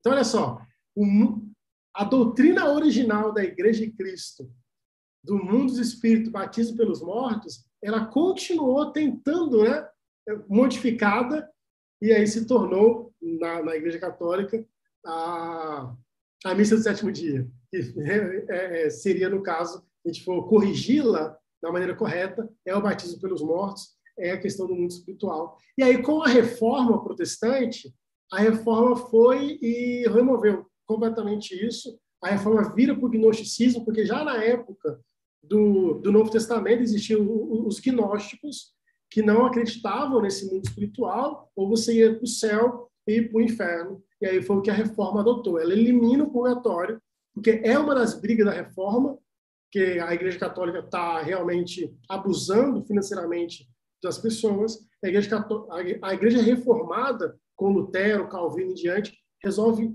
cortar essa questão de purgatório, não existe mais purgatório, é só céu e inferno, e aí a doutrina se perde né, entre os, os evangélicos reformados. E aí agora, nessa sessão, é restaurado na pureza, né, através da verdade de Cristo, a doutrina do batismo dos mortos.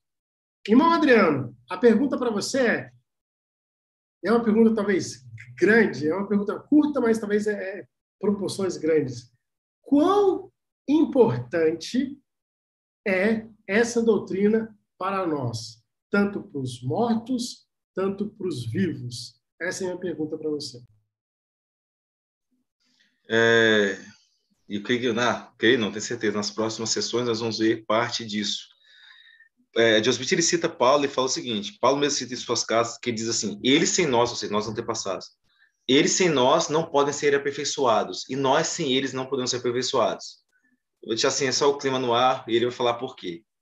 Porque eles sem nós não podem ser aperfeiçoados, e nós sem eles também não. Já morreram, já passaram essa terra já. Então, nessa, nessas sessões que nós vamos ver, no, na, futuramente, se não me falha a memória do Trigger 127, mas eu não quero arriscar, não. Se eu estou com data aqui, eu não estou bem, não. É, ou 128, Isso, batismo vicário, 27 e 128. Garro começa por aqui. Fonte basimal também, 107 e 128. Então ele fala, ele cita algumas cartas de Paulo. Isso é mais, mais claro em minha tradução, mas essa aqui já dá para tranquilizar. É, nós, nós nos colocamos em grande risco, não buscando nossos antepassados, fazendo as ordenanças por ele de salvação.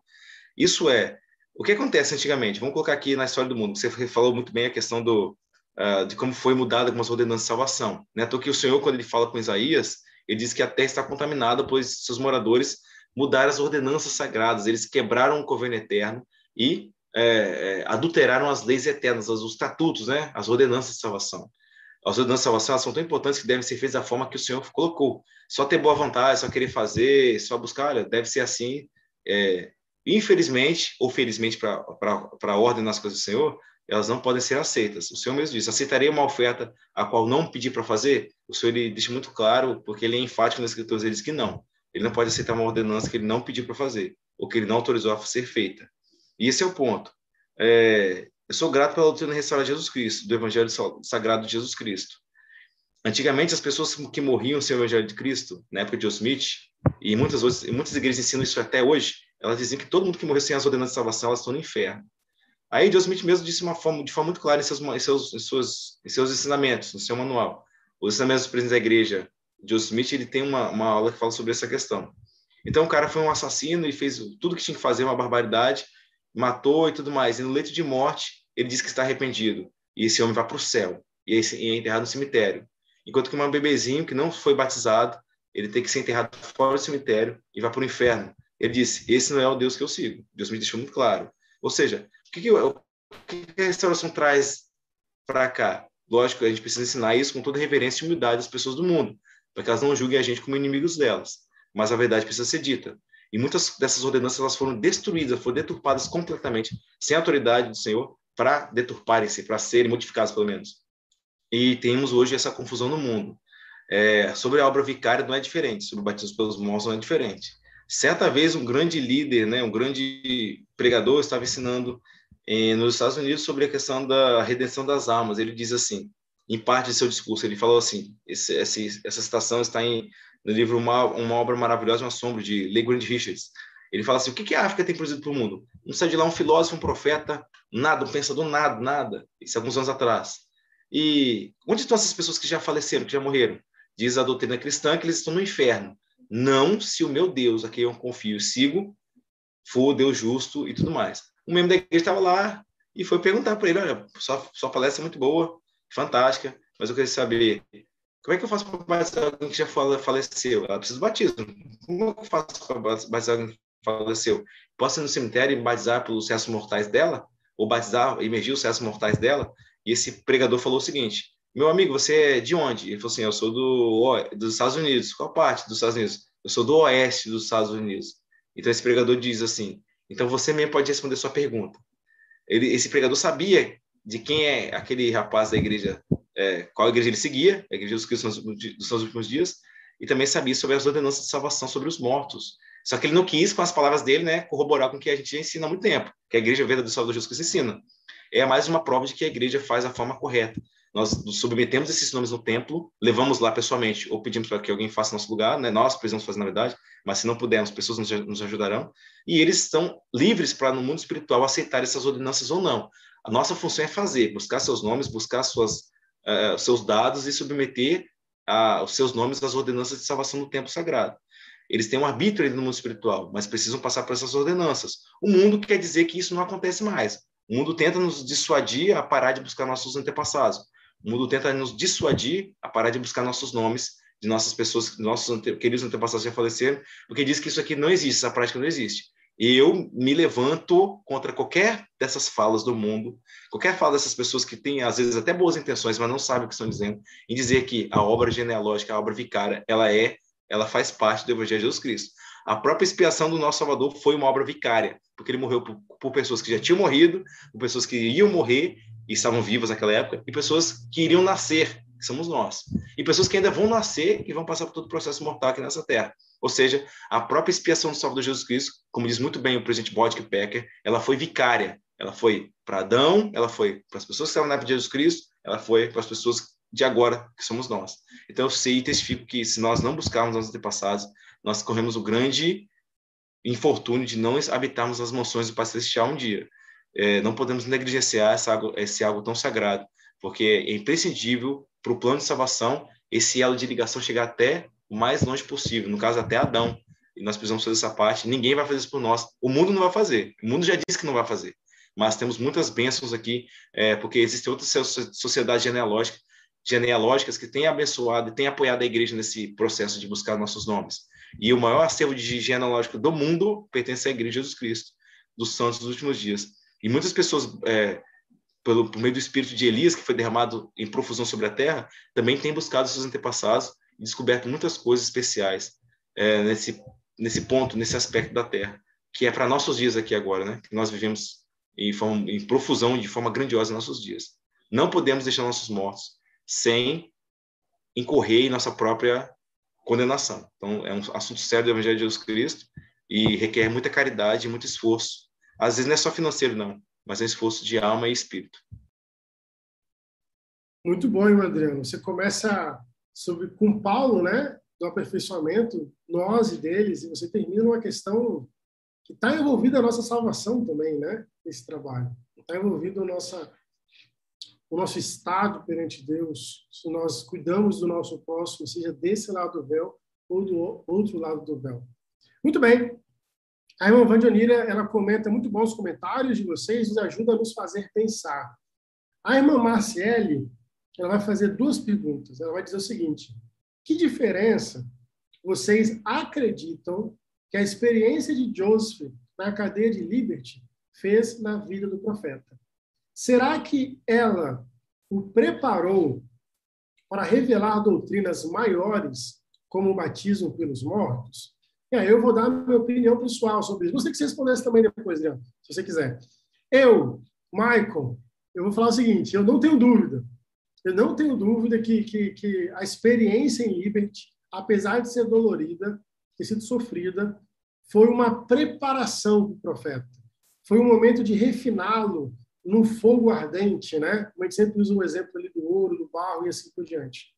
Ah, na última live, eu até até comentei, né? Eu falei assim, ó, que bom que o profeta foi para Liberty. Eu falei, ó, espero que que Joseph não, não, não me bata por isso, né?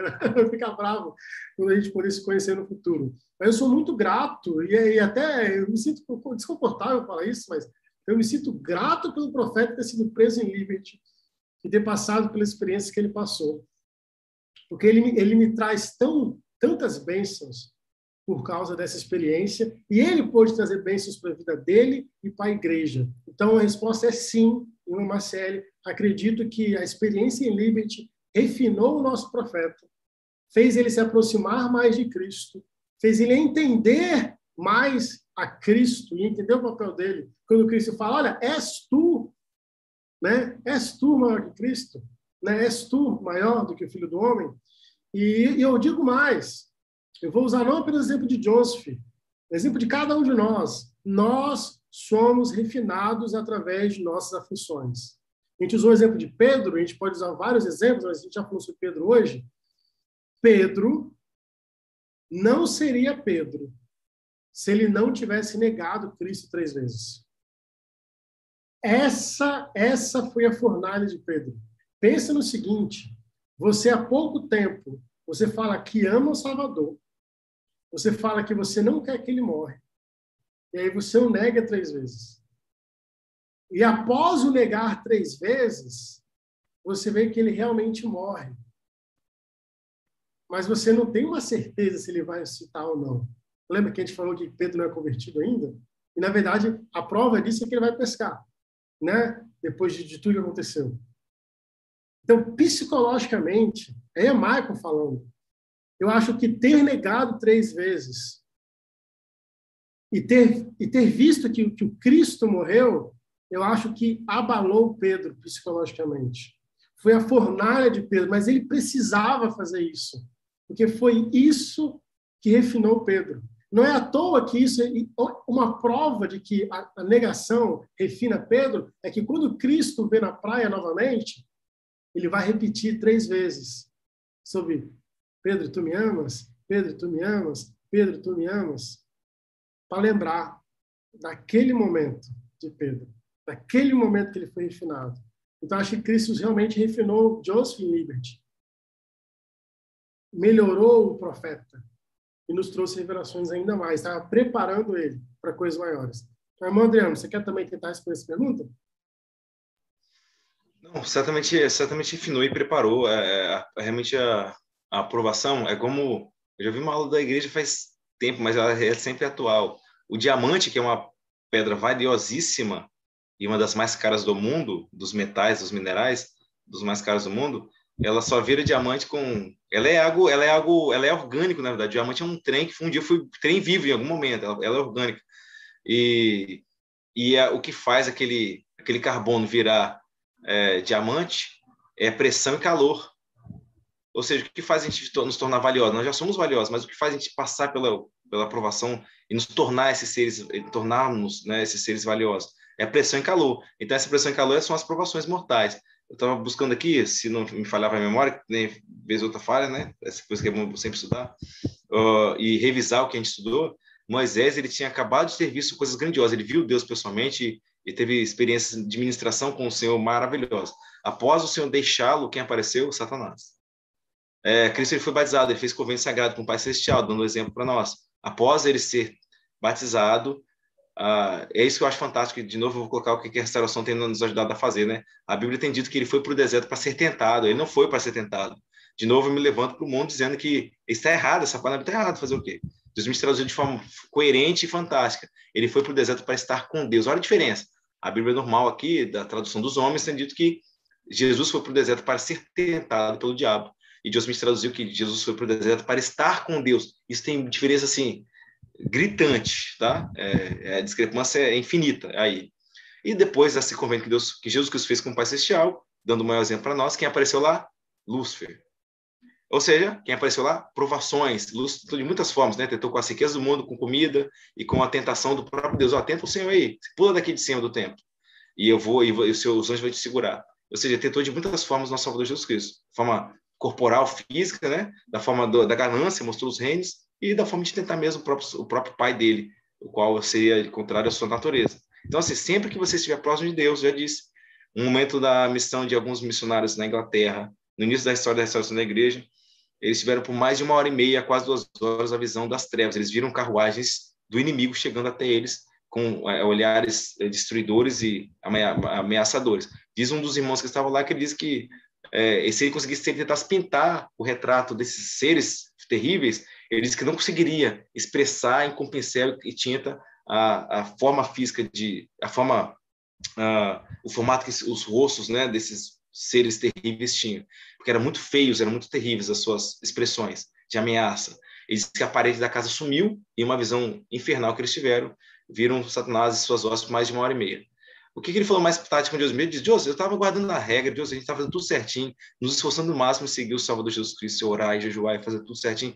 Por que nós tivemos aquela visão terrível? E Deus gente fala, que bom que vocês tiveram. Toda vez que vocês estiverem próximos de ter o véu rasgado, para vocês poderem conhecer Deus, Satanás vai fazer de tudo para você não conhecer. Satanás vai fazer de tudo para você perder aquela batalha. Foi assim com Deus no bosque. Lembram que antes de ele tentar orar ao Senhor, quando ele tentou fazer aquele esforço, o inimigo travou a, a língua dele para que ele não falasse. Ele tem que se esforçar em fazer mais força de forma espiritual, não só física, para que Satanás deixasse o Deus aparecesse e desse início à restauração do Evangelho de Jesus Cristo. Então, toda vez que a gente estiver próximo de conhecer Deus, Satanás vai vir também com suas habilidades infernais para tentar dissuadir vocês a ficarem firmes.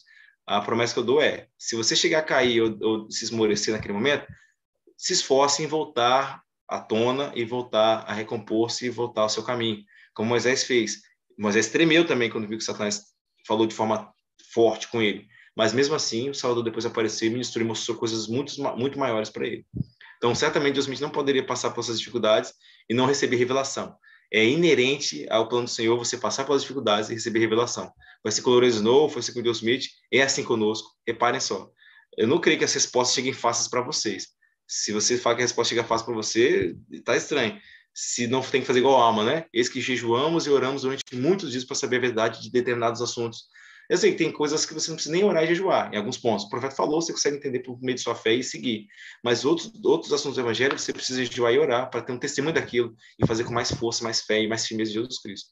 Isso é, faz parte do plano, dói às vezes, mas é uma dor e é um sacrifício extremamente necessário para a gente progredir e crescer. Muito bom, muito bom. Excelente edição. Obrigado, Adriano. O tempo está tá passando, está correndo, mas eu não queria terminar sem tocar nos versículos 49 e 54, porque acho que eles têm uma implicação para os nossos dias muito grande, Adriano. É onde Cristo vai falar o seguinte, pegar só uma frasezinha. Assim, eis que me convém já não requerer nas mãos desses filhos dos homens o trabalho, mas aceitar suas ofertas. Ah, na cabeça de talvez alguns, é, Missouri foi um fracasso, né? Cristo pediu para estabelecer Sião em, em Missouri e não foi possível. Talvez muitos pensavam que era um fracasso. E, e Cristo vem aqui para confortar, né? Olha só, depois de tudo que vocês fizeram, se não deu certo, olha só, esse que me convém já não requerer das mãos dos filhos, né? Mas aceitar suas ofertas. Como é que a gente pode trazer isso para os nossos dias, irmão Adriano? Essas frustrações que talvez nós temos no serviço do Senhor. Vamos imaginar, talvez, um missionário que foi para missão e talvez não batizou uma pessoa, não conseguiu ajudar uma pessoa a vir para a igreja e volta para a missão. Ou talvez um missionário que vai para a missão também e às vezes volta antes por um problema de saúde. Ou às vezes casais que, que por exemplo, tem o mandamento de ter filhos, mas eles não podem ter filhos. Ou talvez você é administrador de uma família que é inativa durante anos e você nunca conseguiu ajudar elas a retornar à igreja, né? Ah, como é que essa, essa escritura de, de, de Cristo aceitando esforços dos santos, mesmo não conseguindo executar a missão de estabelecer Sião, pode nos confortar hoje, hoje em dia, em nossas, talvez, frustrações em nosso trabalho. Essa é a, é a, matemática do Senhor, que não é igual a nossa, né? não é igual do ser humano. Se você tiver função para fazer, vamos supor que você faz, tem que fazer 30 canetas por mês, fabricar 30 canetas por mês. Se todo mês você fabricar 20, 25 e não fabricar as 30, você pode ter certeza que já vão pensar em enrolar sua cabeça no serviço. É, a matemática dos homens é diferente da de Deus e é fantástica. Eu prefiro a de Deus. Ela é justa, né? Ela não é igual a dos homens, ela é justa. É, é, não é à toa que o Senhor ele, ele, ele faz tudo para nós. E a gente ainda está devendo, e como o, seu, o rei Benjamin ensinou no seu discurso fantástico, e mais tarde prosseguido pelo rei Mosias, nós ainda somos servos inúteis. Porque a gente faz o que foi pedido e estão devendo ainda. Então, nesse caso, ele diz aqui, ele deixa de forma clara no versículo 49, fala assim: ah, quando eu dou um mandamento a qualquer um dos filhos dos homens de fazer um trabalho ao meu nome, e esses filhos dos homens usam toda a sua força e tudo o que tem para realizar esse trabalho, ou seja, não é igual a galinha que só dá os ovos, não. E ufa, é igual porco que dá vida. Tá? tá essa, mesmo se não precisar dar vida, você tem essa disposição. Uh, e realizar esse trabalho e não deixam de ser dirigentes, ou seja, um dos atributos de Jesus Cristo, e são atacados por seus inimigos e impedidos de realizar esse trabalho, isso que me convém já não requerer das mãos dos filhos dos homens o trabalho, mas aceitar. Porque o que, que o senhor está fazendo aí? Embora, como a gente falou no início da, da, da live, e a gente sabe disso, muitas vezes o Senhor ele vai abrandar o coração das pessoas. Muitas vezes ele vai fazer isso. Como ele vai fazer? Ele envia o Espírito, as pessoas estão mais suscetíveis. Opa, algo diferente, algo diferente de vocês eu vejo, eu vou, eu vou. Eu não sei o que dá na minha cabeça hoje que eu quero dar, levar esse pão até essa pessoa, levar esse lanche até a pessoa, ou dar um oi para aquela pessoa que eu nunca dou. Não sei o que está acontecendo. É o Espírito. A para o nosso intelecto, para nossa luz de Cristo, né? para nossa luz de Cristo. Então, nesse caso aqui, é o contrário. Mesmo o Senhor enviando o seu Espírito, mesmo ele tentando conversar com essas pessoas, eles ainda permanecem com seus corações duros e não querem aceitar. Isso serve para condenação para eles e salvação para nós porque é isso que pode trazer salvação para nós. Não é, baixando a cabeça de tristeza e nem de desdém pela obra de Deus, mas dizendo o seguinte: Senhor, eu fiz tudo que eu podia fazer, fiz o meu melhor, fui dirigente, fiz o meu máximo. O mundo vai falar o seguinte: ah, se você foi dirigente, você conseguiria fazer então o serviço. Nem sempre, porque existe o arbítrio do outro ali, que não deixa você, que não permite que você faça. Isso, em parte, vou deixar um exemplo aqui, em parte, isso acontece na nossa família em todo momento, é, pode acontecer com a nossa família em todo momento, mas acontece com as nações pagãs, que mal ou às vezes que erro aquelas pessoas cometeram para aquele líder daquela nação não permitir que o evangelho chegue ali dentro. Deus vai condenar essas pessoas porque alguém com poder maior de decisão, de forma humana e errada, não permitiu que o evangelho chegasse ali. Você vai condenar toda aquela nação? Não, vai ter até um tempo que as nações pagãs serão redimidas nesse de, de, determinado devido tempo. Ou seja, o evangelho vai chegar até elas também, seja por meio desse líder deixando ou não. Ou seja, eles não têm culpa nenhuma daquilo, ou até se esforçam em fazer o que é certo, mas alguém de, com força maior não permite. É isso aí que o senhor quer dizer. Você foi diligente o suficiente para fazer as coisas que foram pedidas para fazer, não conseguiu realizar porque outras pessoas impediram você de realizar. Deus ele aceita esses nossos, Deus ele vai aceitar esse nosso sacrifício desde que a gente busque fazer com diligência. E a gente vai saber, sim, quando está fazendo com diligência. O Espírito ele vai testificar para nós. E a gente vai se sentir bem pelo que está fazendo. A gente precisa apenas é, ter esse desejo de fazer e agradar sempre o Pai Celestial. Não ao mundo, não aos homens desse mundo, mas sempre agradar o Pai Celestial.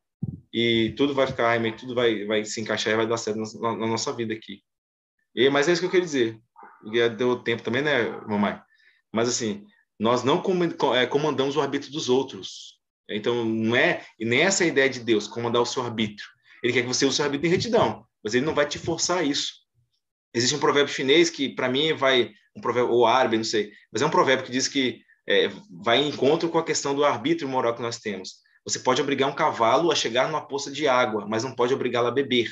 Ou seja, ele só vai saciar a sua sede se ele quiser saciar a sua sede. Então, isso faz parte do nosso arbítrio também. Se a gente quiser vir e beber das águas das fontes vivas, que é o Salvador Jesus Cristo, seu Evangelho, nós vamos fazer. Quem não quiser fazer, não faça, e no fim do, dos últimos dias será restituído a você tudo que você não quis ou quis plantar. Fantástico, irmão Adriano, fantástico. Muito bem, irmãos e irmãs, nós aprendemos muitas coisas na sessão 124, e olha só, não encostamos nem na metade dela. Fosse três horas de live, a gente não conseguia concluir ela por completo, porque é uma experiência boa essa conversa com o Adriano, com vocês, nos comentários. Se tem algo que gostaria que vocês lembrassem é de Isaías 51. Nós temos um Deus, nós temos Cristo que transforma lugares desertos no Éden. Nauvoo nos ensina isso. Um local feio, esquisito, um pântano, um mosquito, que é chamado de a bela cidade. Que possamos. E por que, ela é bela? Essa que é interessante. Porque Cristo esteve ali a presença do Senhor torna as coisas santas. Que nós possamos refletir como trazer Cristo para nossas vidas, os nossos lares, seja para o nosso local de trabalho, aonde for, aonde Cristo habita, não importa onde esteja, ali será santo. Irmão Adriano, alguma consideração final? Não, eu só faço menção é, é, sagrada aqui ao Bispo Lima, é um servo do Senhor que agora está cuidando de uma família que perdeu um ente querido nesse momento, tá? É, ele faz falta nas lives.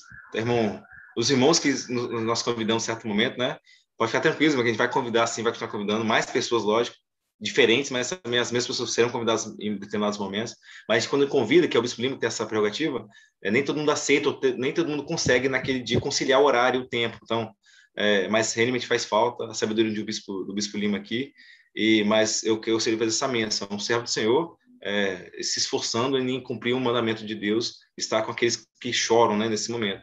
Então, se além dos irmãos aqui presentes na live que perdem seus entes queridos ou conhecem pessoas que estão perdendo seus entes queridos, que nós oremos pelas pessoas e até onde a gente puder, que nós estendamos a mão mesmo, é o serviço braçal mesmo, algo físico que a gente possa fazer por eles, além de nossas orações, para abençoar e tornar a vida da, e o fardo dessas pessoas mais leves, ou carregar pelo menos esse fardo junto. E esse esse calejamento que vai dar na gente aí vai nos refinar para voltar para de Deus, porque empatia na hora da morte é centelha divina no nosso coração. E eu sei que Deus vai estar feliz conosco. E não precisa ser na morte também não, né? Não precisa chegar, esperar a morte para cuidar de alguém não. Enquanto estamos com vida aqui, podemos trabalhar junto conosco, junto com nossos irmãos e irmãs e tornar a vida deles um pouquinho mais doce e mais saudável, mais feliz. Muito bem, boa noite, irmãos e irmãs. Nos vemos na próxima terça-feira, oito e meia. Não esqueça de convidar os seus amigos, familiares para participar conosco. Então, tchau e até a próxima semana. Até mais!